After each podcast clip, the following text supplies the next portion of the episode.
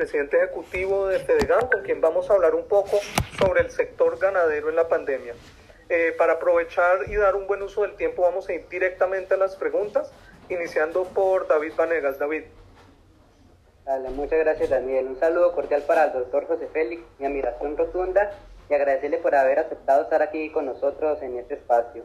Eh, quiero ir directo a preguntarle, doctor José Félix, que ¿considera usted que el gobierno nacional ha estado atribuyendo a los ganaderos de Colombia? Muchas gracias. Pues a ver, yo creo que la actividad nuestra es una actividad que buena parte de, de los esfuerzos se deben más al productor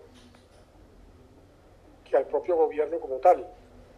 Eh, todo el sector rural ha tenido, digamos, una ventaja frente a otros sectores de la economía colombiana, que consiste en que no paramos, ¿no?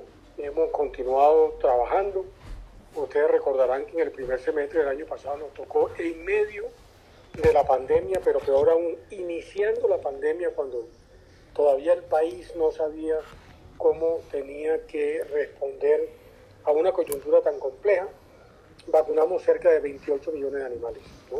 Eso implica movilizar por todo el país